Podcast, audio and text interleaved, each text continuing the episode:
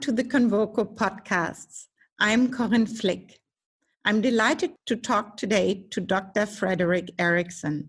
He's the director and co founder of the European Center for International Political Economy. Fredrik Erixon was also an advisor to the British and Swedish governments. Hello, Dr. Erixon. Very glad that you have time for our conversation. Thank you. Oh, thanks for inviting me. Whereas most states have implemented a comprehensive lockdown of their societies, Sweden remains relatively open. Thus far, you have supported your country's policy. You stated that this is a question of liberty. Both Sweden and Germany are strong constitutional democracies. Is now not the time to trust our institutions and to accept temporary restrictions for the protection of our health and the health system? I agree. And I think trust in institutions are critical generally, but most certainly in a time of crises.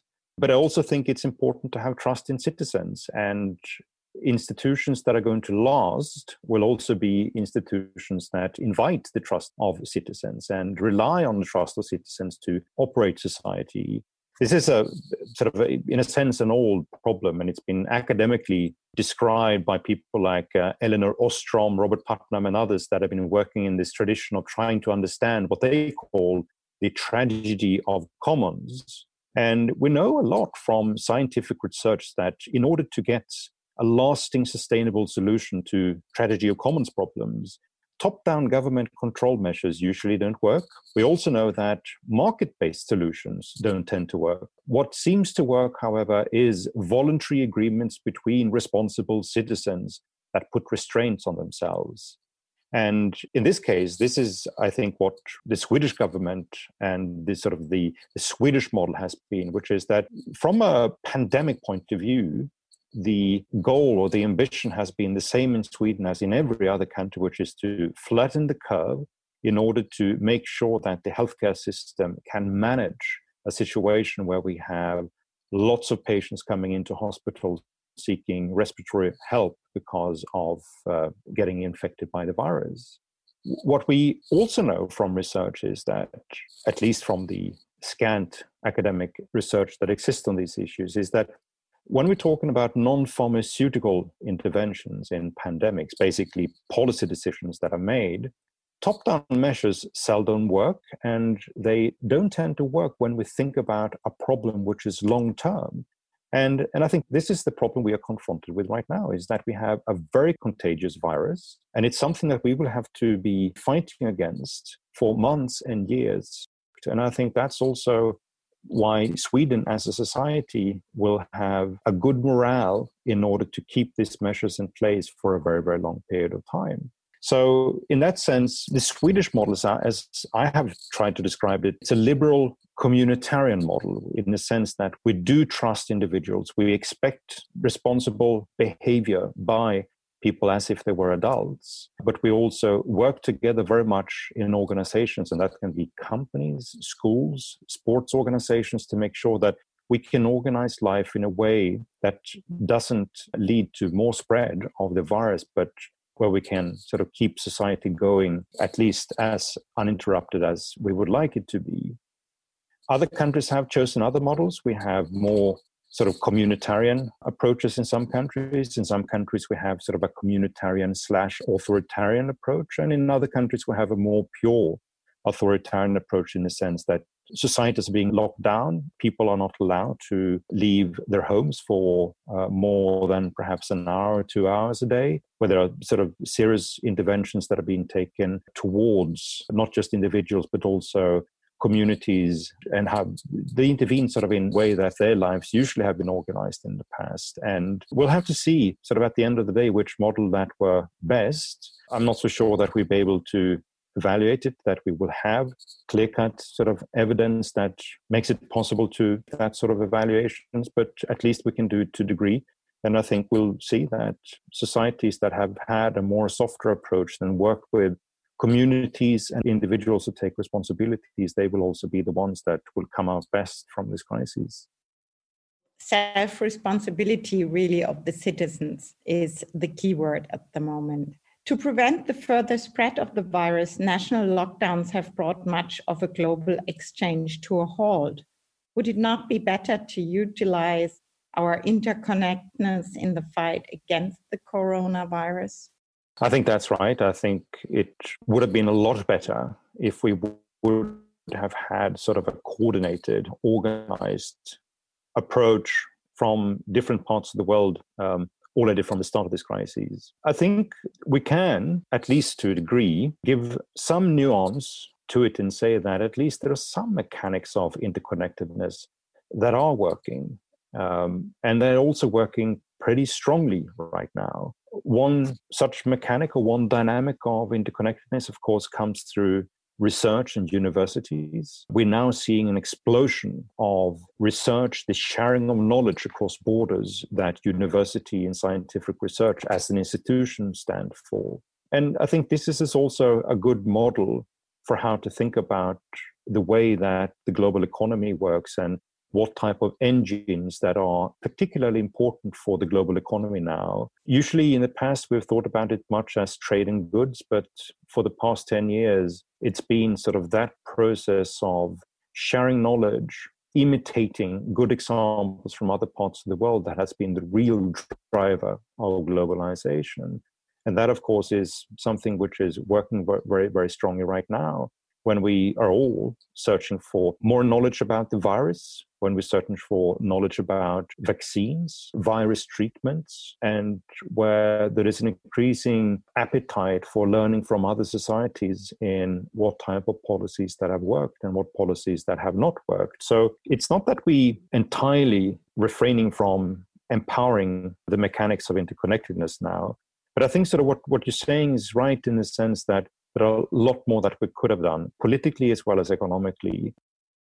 But you just have said, do you think it did hurt Europe as a union? I think it did. I think sort of the notion that we had the capability to be cool headed enough in order to uh, follow the spread of the virus and allocate resources to the place where they were most needed for the time being, that, that wasn't done. When Italy needed to have access to healthcare technology no country in Europe were prepared to let go of the stocks they had because they feared when the crisis came, they are not going to have the stocks of either respirators or healthcare goods when they need it. So that in itself, I think, just sort of made the problem even bigger than it needed to be. And it has led to sort of an allocation of resources, an allocation of healthcare knowledge across Europe, which simply has been abysmal uh, we would have been much better equipped to handle this problem together if we had decided to go in a different direction. But it's, it's just a fact of life that we didn't. Many business and public services are forced to move their operations online. Do you think this the pandemic will significantly accelerate the digitization of the global economy? Is this also a chance then for EU to push forward? With the development of the digital single market? I think so. I think the crisis has showed many companies that they will have a lot more freedom, a lot more resilience if they also can rely on different modes of operation, different modes of supplying goods and services to the customers so in that sense i think the crisis has illustrated that the companies that have invested more in digitalization they will come out from this crisis stronger than other countries.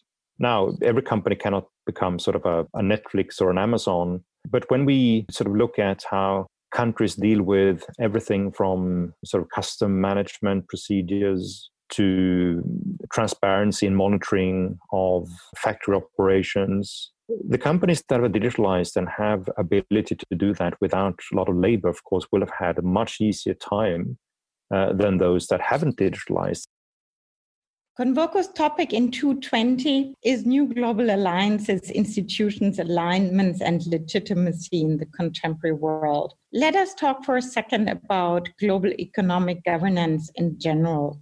Institutions are losing relevance in the entry for the new Convoco editions about Europe, you write that in future you think that in economy and politics, institutions and also regulations will be less important and less dominant. A prime example is the WTO. Its regulatory framework is being undermined by zero sum reasoning and protectionism, and the dispute settlement mechanism is still broken. Why do you think is this happened to the WTO, for example, now? Well, the, the crisis at the WTO didn't start now and didn't start any sort of it didn't start in recent time. It, mm. it's something which has been developing for a long period of time. The last time that we managed to conclude round of negotiations in the World Trade Organization was in 1994. So we're more than 25 years from the time when anything meaningful was able to be done at the World Trade Organization. I think there are several factors that explains why the WTO has lost its relevance in the first place and now also beginning to lose its integrity as we don't have a, a working appellate body in the dispute settlement mechanism anymore. The first one is the changing structure of the world economy. It was easy to be a global trade organization when predominantly the world economy was defined by trading goods.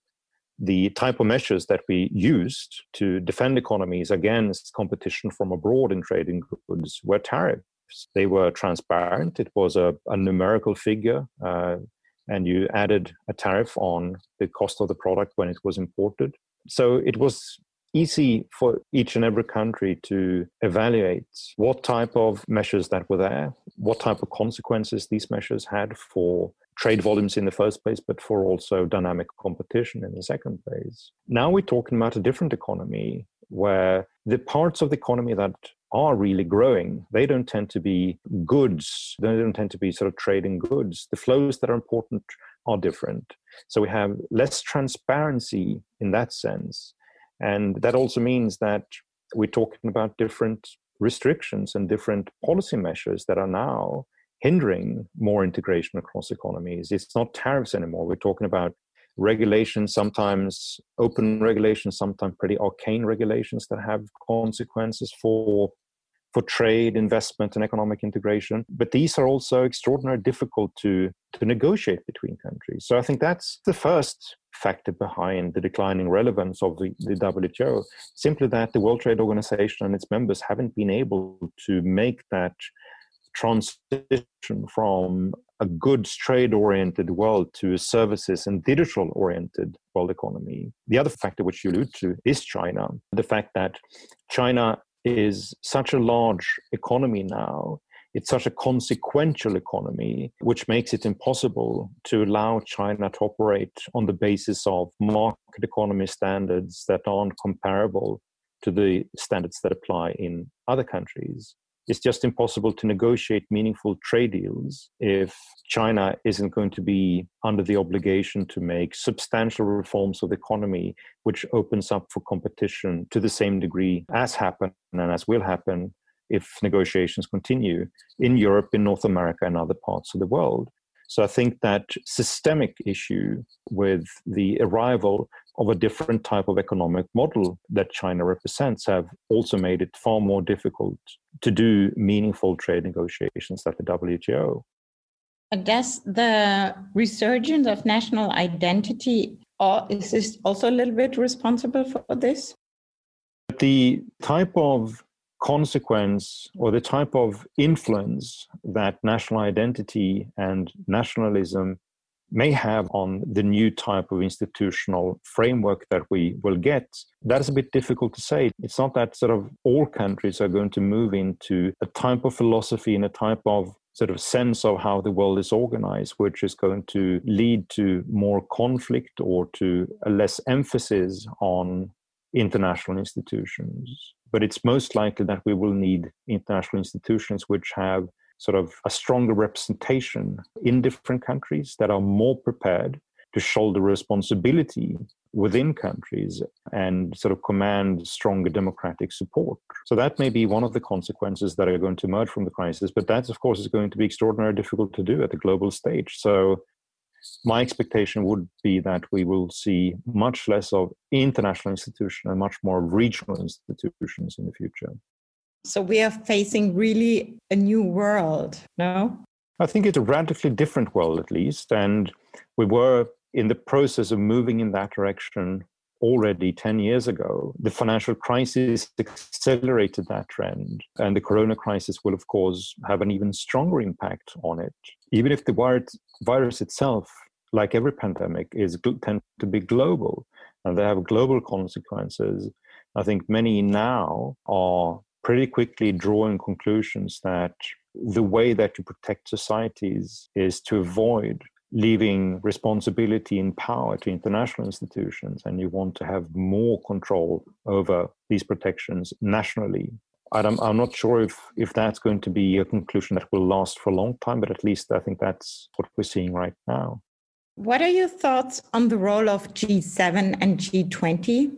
Well, so far we haven't seen much from them. G7 now is chaired by President Trump, and G20 is chaired by MBS, neither of whom seem to be political leaders that are interested in international coordination or finding models of cooperation sort of globally or at least across nations that will help to in the first place deal with the pandemic and in the second place deal with the economic fallout from it the the chairman of G20 has decided in early March to throw even more uh, difficulties into global politics by making pretty drastic changes to global oil prices. So, been a source sort of of more friction and more instability than trying to bring calm and stability. So I'm, I'm afraid I, I don't have many expectations for cooperation of this kind to be really important right now. They were important during the global financial crisis in 2008, 2009, but that was to a large degree dependent on the willingness of political leaders at that time to invest importance in these institutions. And now we're not seeing that thankfully, we are seeing that other government institutions tend to have more of a global oriented approach right now and that they are working together in order to solve problems and to help each other. Central banks, I think, has been, for the most part of the time, acting responsibly and been coordinating in a good way with each other in order to at least address the first financial flare ups that have been and to make sure that liquidity operations are organized in a way that is not going to create new frictions and instability in themselves. And I think that that they should be applauded for. I think we can expect more central bank coordination to come in the near term future as well. I also think that we have seen outside the realm of the World Health Organization more interest on the part of healthcare authorities, especially public healthcare authorities in different countries, to find ways of sharing knowledge sharing best practice, sharing expertise between each other. And I think that's also been sort of an interesting development. And these these have been sort of more spontaneous models of cooperation than we used to see them in the past. When, uh, for instance, during the global financial crisis, where a lot of things tended to be channeled through the existing G frameworks that were up and running then, sort of with the G7, G8, uh, and with G20 having said all this, do you think we should go back and try really to rescue our institutions, or should we just let the world go on and find these new kind of corporations? I think we probably need to do both. I don't think you can make a strong case for just leaving institutions as they are or letting them die. I don't think many of these institutions are going to die in that way. I think many of these institutions represent things that give a lot of value to member states. So I would be far more interested to engage in a dialogue which is about institutional re-engineering in the sense that we can, on the basis of the institutional structure that we already have, begin to equip them and task them with mandates and and roles that are more relevant for the society as it is today than the society as it looked 25 or 50 years ago. And I think that's true for the World Trade Organization. I think that's true for the IMF, the World Bank, for the World Health Organization. So perhaps it will be more dependent on the resolve of more middle ground politicians to try to build something sort of on the institutions where we are now. What that's going to look like, I can't say, but I think it's more likely that it's that development that we'll see rather than that we all sort of going to enter into a, a Trumpian nationalist type of worldview where we don't want to empower institutions globally or regionally with, with anything. You already said now a lot answering my last question. How do you think our society will change as a consequence of the virus? What is your greatest fear and what is your greatest hope? Maybe you just can summarize it. I think my greatest fear is that the political conclusion from this crisis is going to be that we all want to close our borders, that we want to stop enjoying the global freedoms that we've had in the past of uh, moving across the world, working across the world, falling in love with different people across the world, that we enter sort of a slippery slope of authoritarianism, and that the mentality of people will be changed in the sense that they will be fearful I think that's that would be my greatest fear from this crisis. Sort of the the general outlook of the population will be one of fear. Sad. And what is your greatest hope? That will probably be sort of the flip side of the coin. Sort of that we this crisis will help to wake up people. Um, that we will begin to appreciate the the good things in life that we will get much better to focus on problems that we have had, problems that are important, but that we have neglected for a long while. And that can be a badly working framework of international organization, but it can also be things like, you know, loneliness, broken families, mental health problems that we've seen growing alarmingly in many societies, but we where we haven't devoted enough resource and energy to to try to fix them. So, you know, crises, as the Chinese saying goes, can also be a time of opportunity. And I hope, pray to God, that that is going to be uh, one of the consequences of this crisis. And better institutions. And better institutions, indeed. The institutions that sort of are relevant for the society that we live in today. I mean, problem with, the problem with many institutions that we had, and that is true for the World Trade Organization as well as for the United Nations, is that they reflect the world as it looked like many many decades ago. It doesn't they don't reflect the world as it is right now.